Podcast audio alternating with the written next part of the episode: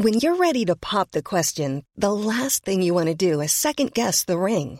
At Bluenile.com, you can design a one of a kind ring with the ease and convenience of shopping online. Choose your diamond and setting. When you find the one, you'll get it delivered right to your door. Go to Bluenile.com and use promo code LISTEN to get $50 off your purchase of $500 or more. That's code LISTEN at Bluenile.com for $50 off your purchase.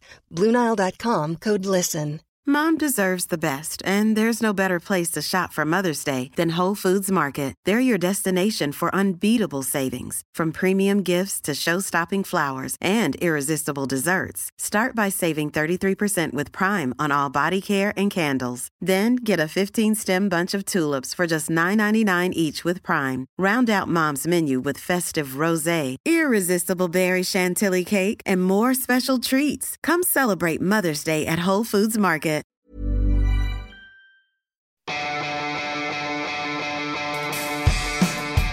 Universo Premier, tu programa de cabecera de la Premier League. Hoy, con Álvaro Romeo, José Miguel Pinochet y Manuel Sánchez. Hola, ¿qué tal? Bienvenidos a Universo Premier. Reciban un saludo cordial de Álvaro Romeo desde nuestros estudios de Londres. Eh, nadie sale indemne del periodo navideño. Esa es la conclusión más general que uno puede extraer de lo que está pasando en las últimas semanas. Hace nueve días, por ejemplo, el Manchester City perdía contra el Newcastle y parecía que otorgaba la liga en bandeja al Liverpool después de sumar su cuarta derrota seguida. Las cuatro derrotas eh, siempre de diciembre en adelante en el caso del Manchester City. Pero claro, el Liverpool ya no es el equipo que sumó copiosamente puntos en el primer tercio del campeonato. Las secuelas navideñas para los Reds han venido con efecto retardado, eso sí, pero ya se manifiestan. Dos victorias, dos empates y dos derrotas desde el cambio de año, amén de lesiones en puestos clave de la retaguardia. Cuatro partidos sin ganar y una eliminación coopera es el bagaje de los Reds en 2019, que han pasado de no dejarse un solo punto ante equipos del séptimo para abajo, ni uno, hasta el 29 de enero, a con todos esos puntos, 48 de 48, a dejarse 4 puntos en 5 días tras sendos empates ante el Leicester y el West Ham United. El último Universo Premier lo hacíamos con un Liverpool líder con 61 puntos, 5 más que un City que estaba ahogándose. Hoy el City es líder, con un partido más que el Liverpool, también es verdad, pero líder. Sube el termómetro en la lucha por el título y hoy vamos a reflexionar sobre esto y el resto de historias que han florecido esta semana en Premier League, aquí en 45 minutos en Universo Premier. Se acabó lo que se daba, ganó el Tottenham. 1-0. Valió el gol de Hemingson, el surcoreano. El único del partido le da los tres puntos al Tottenham. Se coloca como segundo clasificado por delante del Manchester City. Por el momento. Ha ganado el Manchester City 3 a 1 sobre el Arsenal con un triplete, un hat-trick de Sergio el Kun Agüero. Hay polémica por el tercer gol de Agüero. Dicen que pegó en la mano. Me parece que no fue voluntaria, pero que eso no mancha para nada No. la superioridad del Manchester City que se acerca a dos puntos uh, de el Liverpool. El equipazo dormido, el West Ham United, arrebata un empate al Liverpool de Jürgen Klopp, que es líder, pero con la presencia y la sombra del Manchester City acechándole. Goleada del Chelsea 5-0 fácil sobre el Huddersfield. Sí, lo mejor para el conjunto de Sarri es haber recuperado el nivel y además con doblete de Gonzalo Higuaín. Victoria para el Manchester City de Pep Guardiola, se coloca líder en Manchester City. A menos que el Liverpool diga lo contrario este fin de semana contra el Bournemouth. Nuestro panel de expertos hoy está formado por Manuel Sánchez y José Miguel Pinochet. Hola amigos, ¿qué tal? Hola, ¿qué tal? ¿Cómo estás? José Miguel, empiezo por ti. El Liverpool ha perdido el liderato de manera virtual, eso sí, porque el City se ha colocado con 62 puntos también. Eh, decía yo en la introducción que Liverpool había sido infalible contra los equipos del séptimo para abajo, pero estos últimos cinco días, esta última semana, le ha pesado mucho. ¿Por qué?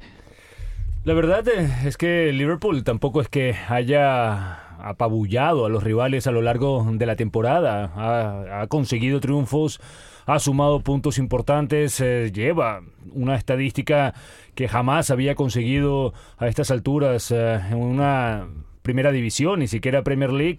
Pero siempre no nos ha mostrado con la misma frescura que, eh, digamos, la temporada pasada, sobre todo en la recta final de la temporada pasada. Ha tenido problemas eh, recientemente en defensa que hasta el cambio de año era infalible, era una defensa muy muy efectiva con la presencia de Van Dyke, Joe Gómez en el centro, Alexander Arnold y Robertson, todo el mundo hablaba maravillas de las contrataciones de Allison y Van Dyke. Pero claro, con las lesiones graves, eh, sobre todo la de Joe Gómez, después también la de Alexander Arnold, también la de Lobren, que era como el quinto hombre en esta defensa, se ha mostrado débil. Y yo creo que eso ha pesado, ha pesado un poco en el equipo que ha ido concediendo goles que antes eh, no concedía, sobre todo ese gol frente al Leicester hacia el final de la primera parte, un gol eh, que pudo ser evitable totalmente, un partido que tenía dominado el Liverpool y que al final incluso se lo pudo haber llevado si pitaban un penalti clarísimo en el área, pero no son excusas. Y yo creo que tampoco hay que achacarle demasiado a un equipo que solamente ha perdido un partido esta temporada en liga que sigue mm, o que estuvo hasta ahora líder, que tiene un partido menos, que podría recuperar el liderato y que si te pones a ver en comparación con el Manchester City, yo creo que ya es bastante lo que está haciendo. El Manchester City desde principio de temporada decíamos que era el gran favorito para este año, la profundidad de la plantilla que tiene, las variables que cuenta con las que cuenta Pep Guardiola si alguien tiene la presión y la obligación de ganar este título, es el Manchester City. Manuel, eh, dice José Miguel Pinochet eh, apostilla, último sobre el Manchester City, que sí, que tiene una plantilla superior. Eh, desde luego, el Liverpool ha sufrido mucho, además, las bajas en el lateral derecho, porque Trent Alexander-Arnold ha estado fuera. Joe Gómez podía haber jugado en esa posición, también ha estado lesionado y puede que no juegue ya más esta temporada. Habrá que ver cómo se recupera de esa operación. Y claro, la venta después de Nathan Klein al Bournemouth. Bueno, eh, una serie de catastróficas desdichas en ese lateral derecho que han dejado al equipo tocado porque por ahí tampoco ataca demasiado el Liverpool ahora. Sí, también hemos visto un, un, Liverpool que aparte de las de estas bajas en defensa, Joe Gómez, que bueno, los médicos del Liverpool ya han confirmado que se, que se operará y que probablemente se pierda el resto de, temporada, el resto de centrales, pues que no acaban de dar con la tecla, no acaban de, de, de entenderse también con Bill Van Dyke, luego jugadores que no están llegando al nivel que que, se esperaba que habían prometido en el principio de campaña. Por ejemplo, Serdan Sakiri estaba, empezó a un nivel muy bueno. En las últimas semanas se habla menos de Serdan Sakiri. El otro día suplente contra el West Ham salió la lana, no lo hizo nada bien, no tuvo un gran partido contra, contra el West Ham. También tendríamos que hablar de la presión que sufre el Liverpool. El Manchester City viene como actual campeón, no tiene esa presión de ganar el, título. Al Liverpool le está bombardeando constantemente con que aún no ha ganado esta Premier League, con que son 30 años sin conseguir el título de liga. Llevan 30 años bombardeándolo. Sí. Eh, eso pesa cada, cada semana con los jugadores. El otro día, por ejemplo, James Milner le preguntaban si estaban acusando, si estaban preocupados por esta situación y directamente el, el, capitán eh, dijo que no y se marchó muy seriamente sin querer atender ya al resto de, medios de comunicación. O sea que la situación en Liverpool ahora mismo es un poco de tensión también. Eh, llevan dando la, matraca mucho tiempo con eso de que Liverpool hace tres décadas que no gana la Premier League. En redes sociales, eh, dependiendo, dependiendo a quién sigas, es absolutamente insoportable la cantidad de veces que te repiten ese dato. Y yo querría también romper una lanza en favor del West Ham United. Eh, en ese campo no ha conseguido ganar el Chelsea esta temporada, en ese campo se dejó los tres puntos el Manchester United y es un equipo que cuando se motiva es un gran conjunto. Eh, llegaba al partido José Miguel Manuel con las bajas de Nasri, Arnautovic, Yarmolenko, La Roca Sánchez, Winston Reid, Manu Lanzini, Jack Wilser, Balbuena y sí, esas son todas, pero vamos, que son ocho internacionales. Y aún así consigue empatar contra el Liverpool sin parecer peor equipo que ellos. Y pudieron, y pudieron ganar, tuvieron varias ocasiones bastante claras. Tuvieron un remate de cabeza de Declan Rice que se marchó por muy poquito. Mark Nobel falló, erró una clarísima en la segunda parte. Pudieron llevarse los tres puntos el West Ham, que ya lo hicieron hace nada contra y el Arsenal. también eh, tuvo un par de oportunidades que bien llevadas eh, podrían haber desembocado en tiros a puerta. Completamente. Eh, son fueron dos partidos diferentes contra el Leicester y contra el West Ham. Hmm. yo creo que contra el Leicester mereció ganar el Liverpool, contra el West Ham mereció eh, mereció ganar el equipo de Londres, el equipo del chileno Pellegrini. Pero yo creo que hay que tener en cuenta que estos tropiezos son habituales en las luchas. Eh, cuando te estás luchando un campeonato, vimos que el Manchester City ha perdido cuatro partidos, el Liverpool uno. Entonces eh, se le dio muy duro al equipo de Guardiola en diciembre, especialmente cuando perdió contra el Newcastle que ya, ya todo el mundo decía que Liverpool iba a ponerse a siete puntos y la realidad es otra, la realidad eh, se tiene que ver en los campos. Igual de afortunado fue Liverpool cuando anotó ese gol in extremis contra el Everton en el minuto 96 cuando Jordan Pickford cometió ese error, como desafortunado fue que no le pitaran el penalti contra el Leicester. Entonces hay sumas y, restas a lo largo de la temporada y queda mucho, mucha liga por delante. Un par de apreciaciones sobre el arbitraje de Kevin Frenz en ese West Ham Liverpool. En el primer tanto de Liverpool, primero y único, eh, fue fuera del juego de Milner cuando recibió el pase de Adam Layana, pero luego en la segunda mitad el colegiado se comió una mano que para mí era penalti de Ojmona dentro del área. Vamos a escuchar a los entrenadores. Pellegrini estaba especialmente caliente, no mejor dicho, Jürgen Klopp estaba especialmente caliente y Pellegrini le recordó algo que sucedió en 2000 2013 entre el Málaga y el Borussia de Dortmund. Estoy decepcionado, sin duda. No importa la entidad del rival. Si creas cuatro ocasiones claras y no marcas, y ellos tienen dos ocasiones claras también, y las dos en claro fuera de juego, por supuesto tienes que estar decepcionado y preocupado.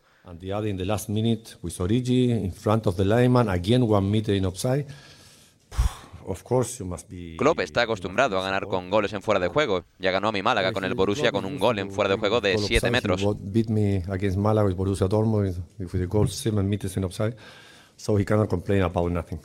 in a moment it's a bit it's a bit tough for us because of the injury situation. It's not like it's clicking easy.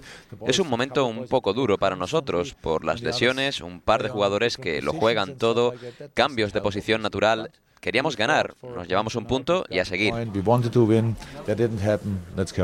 No se va a olvidar jamás Pellegrini de eso que le pasó a su Málaga en cuartos de final de la Liga de Campeones. Yo sería, me, me, fastidió la vida lo que le pasó a Málaga esa vez. Sí, yo creo que a todos los que nos gusta el fútbol, más allá de que te pueda gustar el Borussia Dortmund, porque en Alemania te puede gustar exactamente. es mi caso, además. Eh, sí, lo que le pasó al Málaga, un equipo modesto, llegar a semifinales, fue como me recordó a aquella gran campaña que hizo el Villarreal que terminó perdiendo en semifinales, que estuvo a un penalti de Juan Román Riquelme de poder forzar eh, la prórroga y de repente clasificarse a esa final.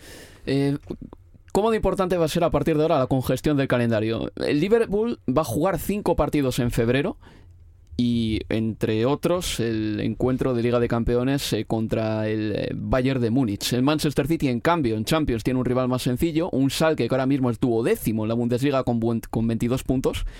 Eh, a priori es una perita en dulce, a priori, pero va a jugar siete partidos en febrero, dos más que el Liverpool. Creo que sí, creo que hasta el día 24 el Liverpool solo juega tres partidos, eso sí, uno de ellos es contra el Manchester United, o sea que al final, aunque el calendario del Liverpool sea más relajado, eh, se va a jugar la liga en partidos muy importantes contra tiene, tiene razón, pero el Chelsea va a jugar contra el City dos partidos en febrero también, ¿eh? Una, uno de ellos es una final. Ya ahorita, ya ahora en enero, también el City le tocó jugar más. Recordemos que el equipo de Guardiola está buscando cuatro títulos, en todos tiene vida. Eh, tiene la final de la Copa de la Liga, de la Carabao Cup contra el Chelsea, después tiene la FA Cup, si es verdad, es contra el Burton, eh, es un equipo de tercera división. Eh, le va, es fácil, eh, uno puede creer, pero va a tener que ir a, Newport, perdón, el, Newport. el Newport, efectivamente. Exactamente, el Newport que está, que está en Gales. vimos el mm. otro día la cancha en la que se jugó, que eliminó al Middlesbrough, una cancha donde predominantemente se juega el rugby. 8.000 espectadores creo que. exactamente. un campo de taco largo, ¿no? Un campo completamente embarrado que yo no creo que a Guardiola le vaya a gustar eh, exponer a, a sus figuras ahí.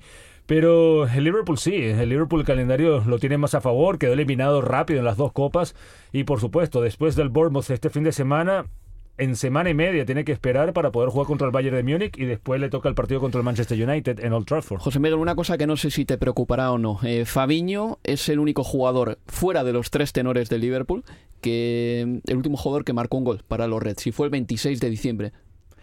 Si te pones a ver, Álvaro, la plantilla de Liverpool, de los 11 que están en el campo o que habitualmente han estado en el campo, los, únicos que han mantenido un nivel muy, muy alto han sido Robertson y han sido Virgil van Dijk, dos defensas. Mohamed Salah, por más que haya anotado 16 goles esta temporada, está a años luz de, la figura que deslumbró acá en la Liga Premier el año pasado. Roberto Firmino está en un sub y baja constante. Mané también está en un sub y baja constante del mediocampo. Wijnaldum se lesionó. Eh, Henderson tampoco es que esté tan bien.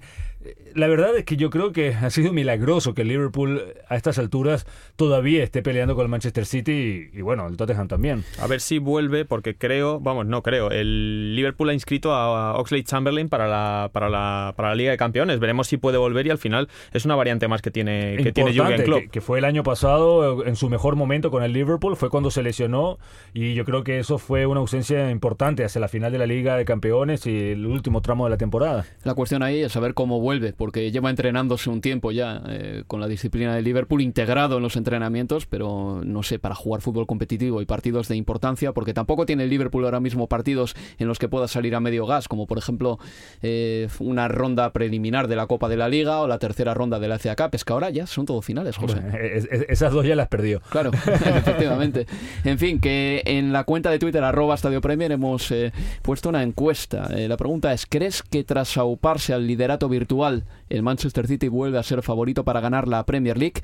Nos dice el 49% de la gente que el City es favorito, el 51% de la gente dice no, sigue siéndolo el Liverpool. Y, en arroba Estadio Premier, eh, usuarios como Manuel Gutiérrez nos dicen que la liga se definirá en Manchester para ambos, con los partidos Manchester United contra Liverpool y Manchester United contra Manchester City. Una pausa y volvemos en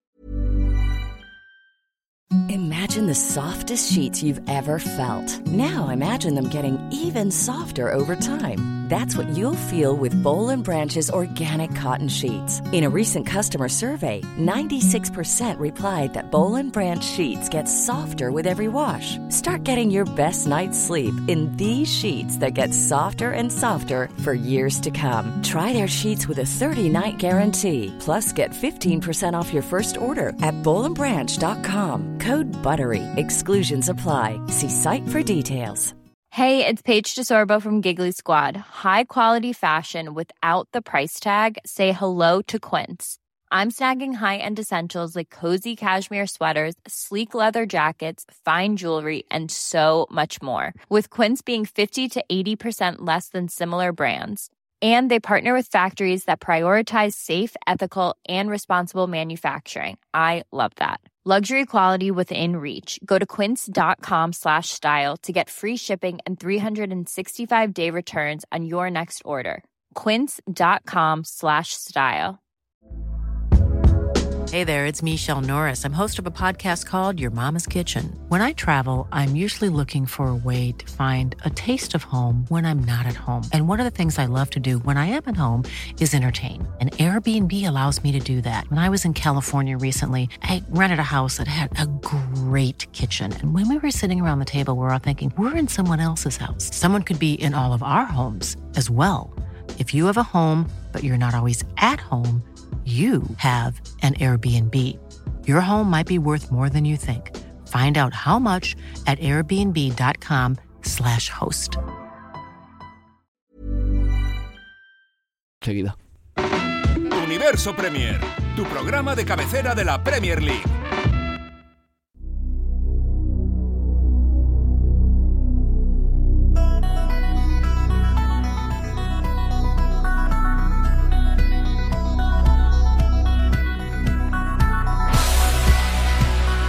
Seguimos en Universo Premier.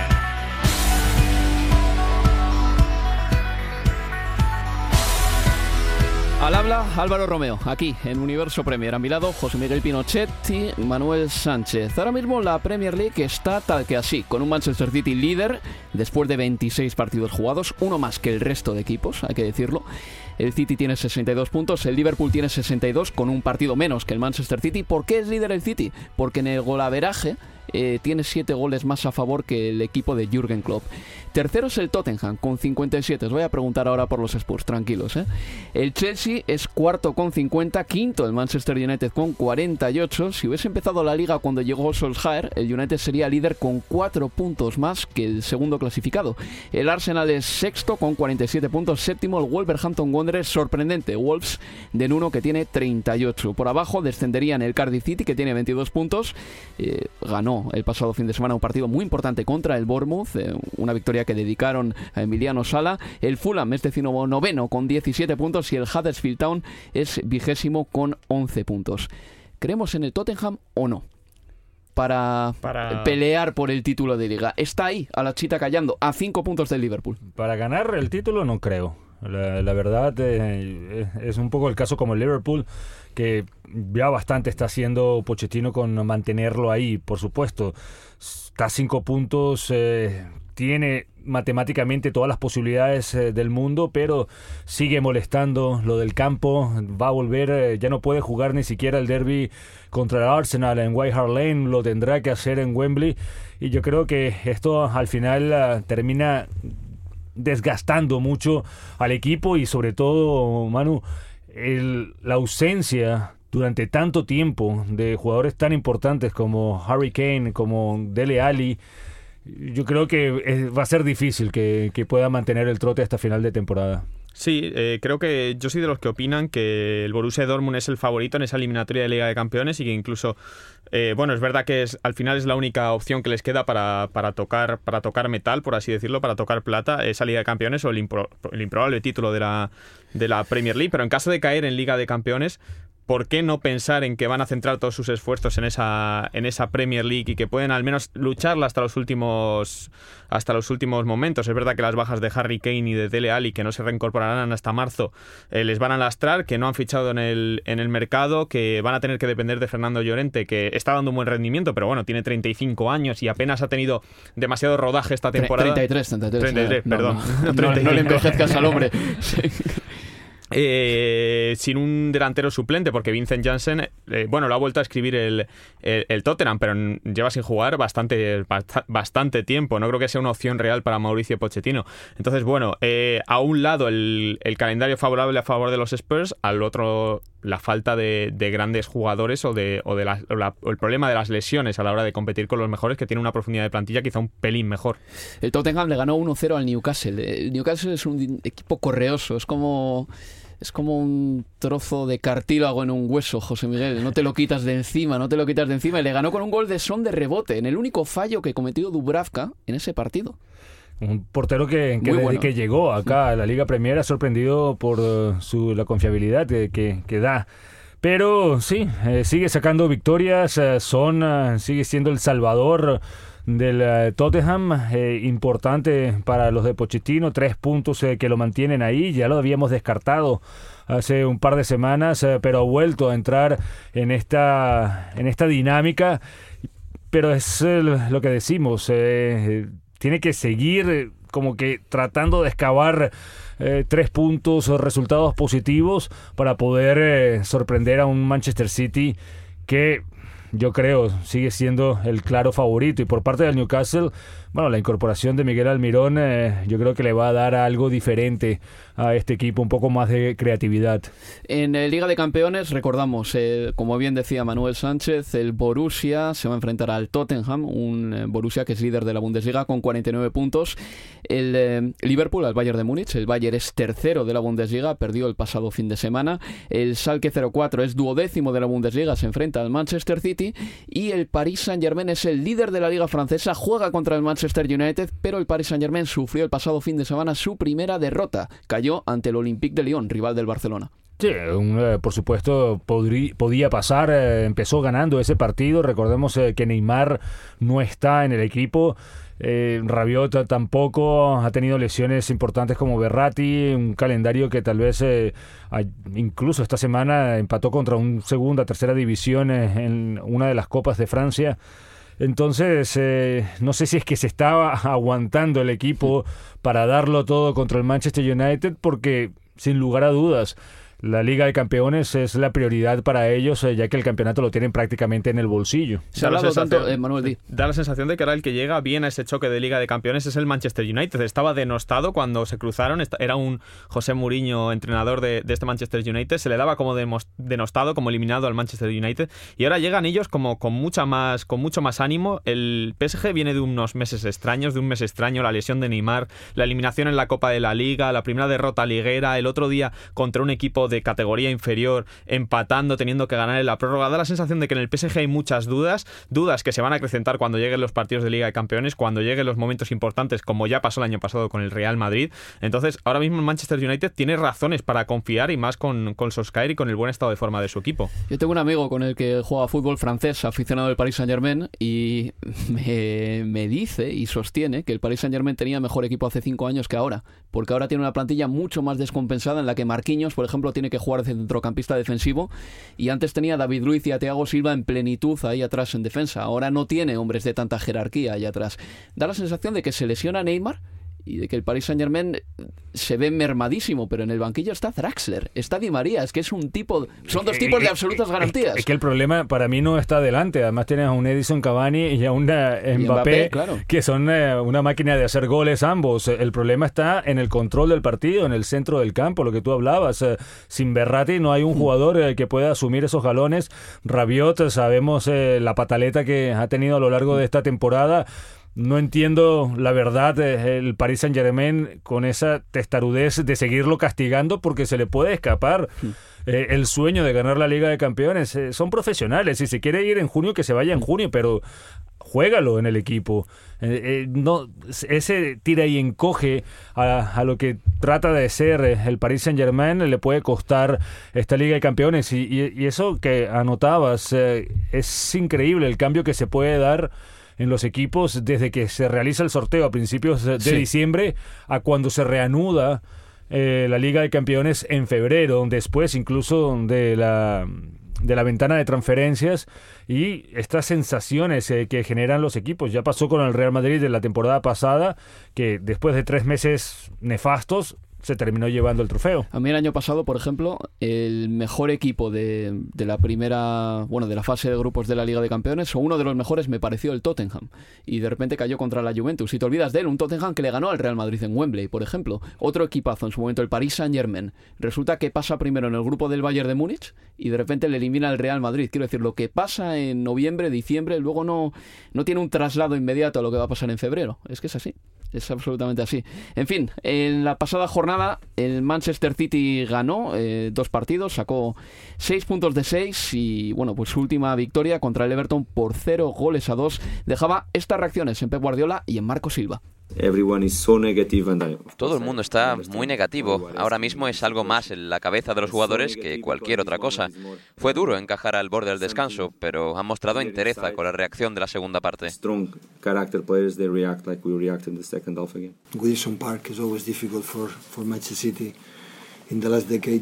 Goodison Park siempre ha sido difícil para el Manchester City en la última década. Hemos hecho una buena primera parte, con muchas ocasiones claras, y no hemos concedido ni un tiro entre palos, algo nada habitual aquí. Tres puntos más y a descansar, porque en otros tres o cuatro días tenemos otra dura prueba ante el Chelsea. Y a ver dónde llegamos.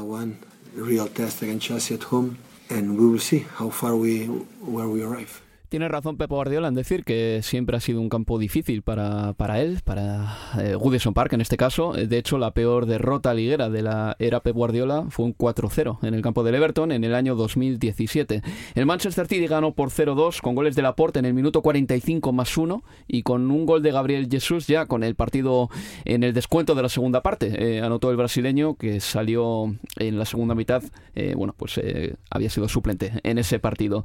No jugó bien el Manchester City yo vi en los defensas cierta espesura a la hora de jugar la pelota. Fernandinho un poco más desbordado de lo normal. David Silva eh, con menos magia de lo habitual, creando mucho menos por ese sector izquierdo. Y también alguna bronca que otra de Stones a Kyle Walker, que parece que, que no se enteraba muy bien de que tenía que coger la marca de, de Bernard en ese partido. No jugó bien el Manchester City, hizo cosas impropias de un equipo de Guardiola, por lo menos lo que yo puedo entender eh, cuáles son los trazos y los rasgos de un equipo de Pepe. Eh.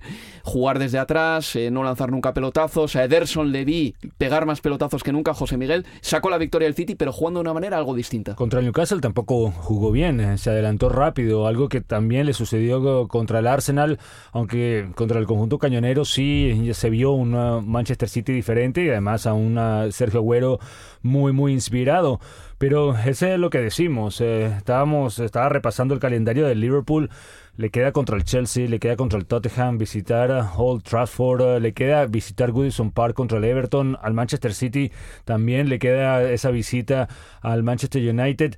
Es un calendario difícil, eh, es muchas cosas pueden pasar eh, y yo creo que ninguno de los equipos de arriba se han mostrado como fue, por ejemplo, el Manchester City la pasada temporada, que sabíamos que iba a ganar todos los partidos, o el Chelsea de la era Conte después de ese comienzo tan, tan inestable. Ahora cualquier equipo está molestando, si las cosas no se te dan bien, yo creo que puedes eh, ceder puntos fácilmente. ¿Viste el partido, Manuel? Imagino, verías por lo menos eh, los goles, eh, Emerick Laporte, Gabriel Jesús. Eh, los dos en tiempo de descuento. En tiempo de descuento. En ambos tiempos. Sí, sí, sí. Bueno, tuvo Laporte una en la primera parte, una ocasión calcada a la del gol para, para marcar el 1-0. en esa ocasión mandó el balón directamente fuera.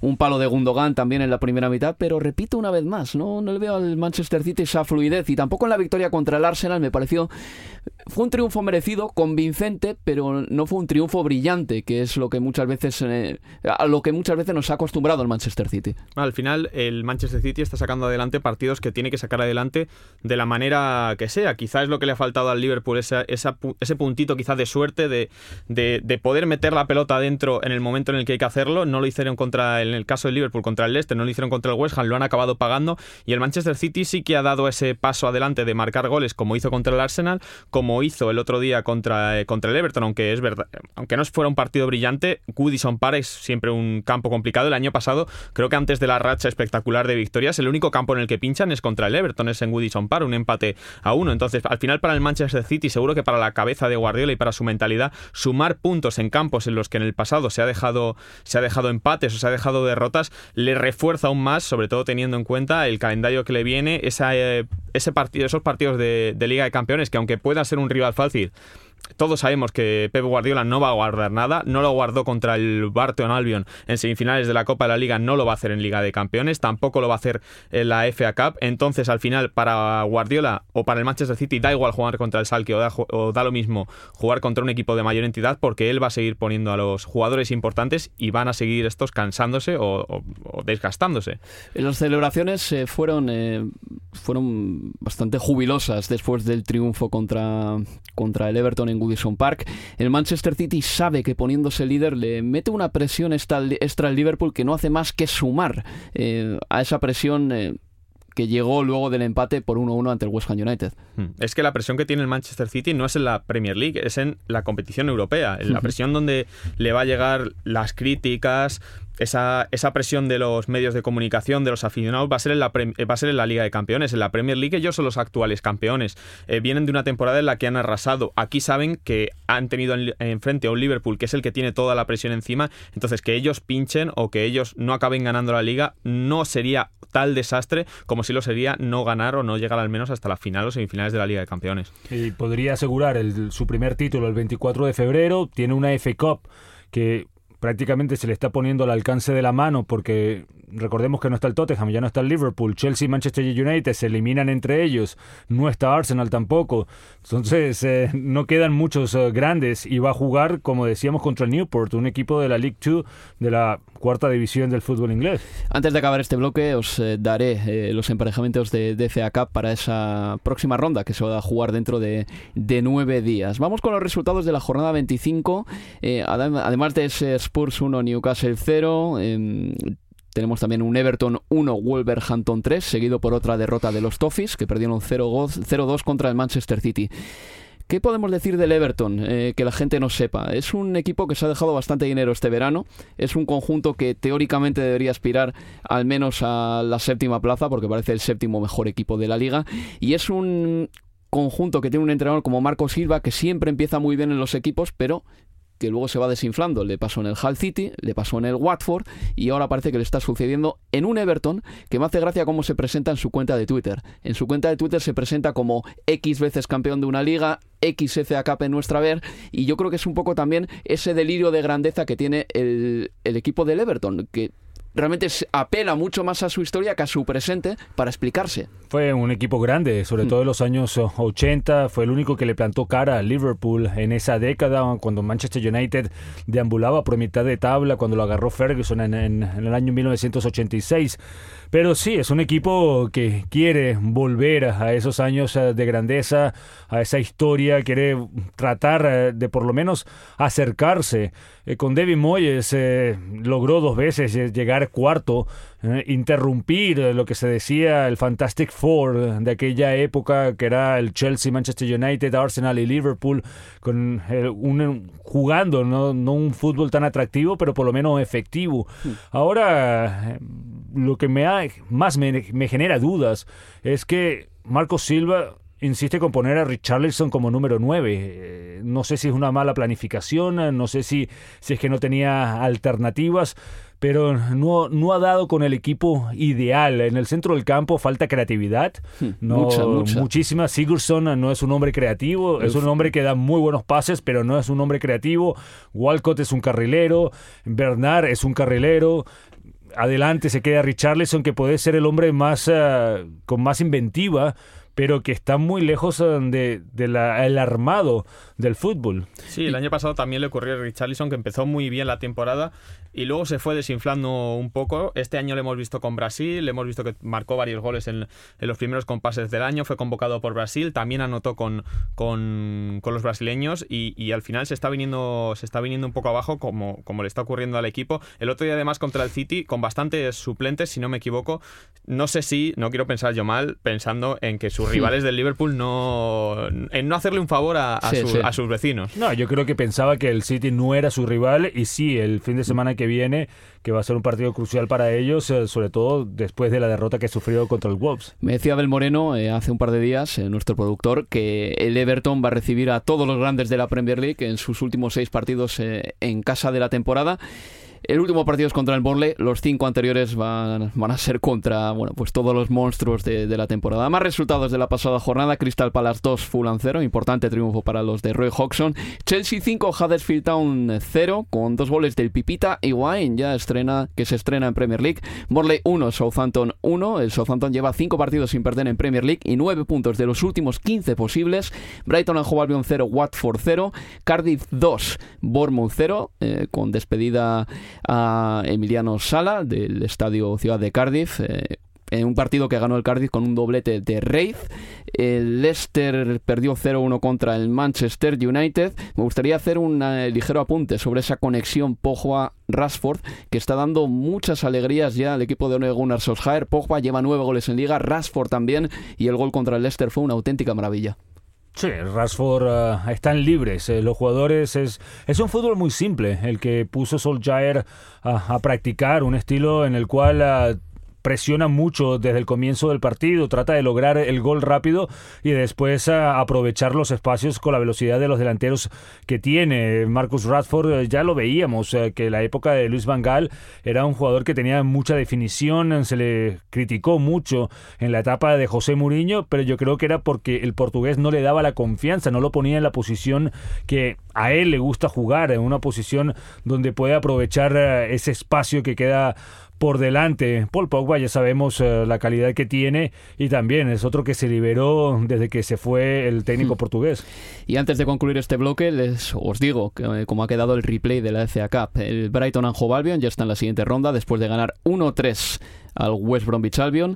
El eh, Brentford le ganó 3-1 al Barnet, el Newport venció 2-0 al Middlesbrough, el Queenspan Rangers hizo lo propio contra el, eh, contra el Portsmouth, venció por 2 a 0 y el Wolverhampton Wanderers ganó por 3 a 2 al Shrewsbury Town. En octavos de final de esta competición están siete equipos de Premier League, el Watford, el Brighton and Hove Albion, el Manchester City, el Wolverhampton, el Crystal Palace, el Chelsea y el Manchester United. Seis de Championship. Tenemos eh, también a dos de League One y uno de League Two, en este caso el Newport County. El Newport, como digo, recibirá al Manchester City.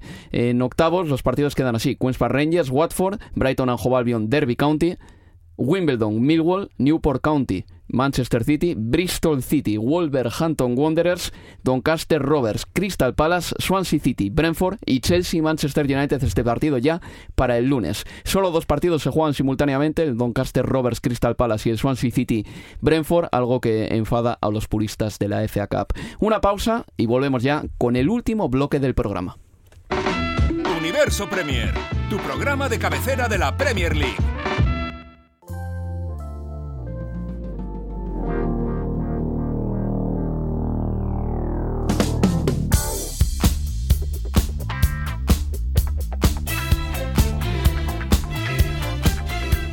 Estás escuchando Universo Premier.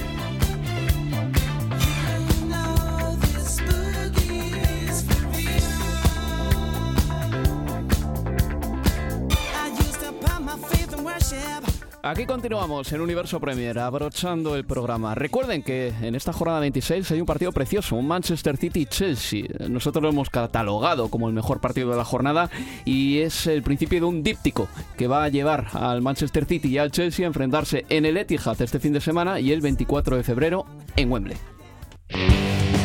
Este domingo,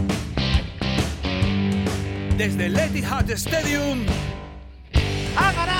el Manchester City 3 a 1 sobre el Arsenal con un triplete, un hat-trick de Sergio el Kun Agüero. a partir de las cuatro y media en Inglaterra, El equipazo dormido, el West Ham United, arrebata un empate al Liverpool de Jürgen Klopp, que es líder, pero con la presencia y la sombra del Manchester City acechándole. Manchester City contra Chelsea. Goleada del Chelsea 5-0 fácil sobre el Huddersfield. Sí, lo mejor para el conjunto de Sarri es haber recuperado el nivel y además con doblete de Gonzalo Higuaín. Sigue al vigente campeón de la Premier League en Estadio Premier. Victoria para el Manchester City de Pep Guardiola, se coloca líder el Manchester City, a menos que Liverpool diga lo contrario este fin de semana contra el Bournemouth.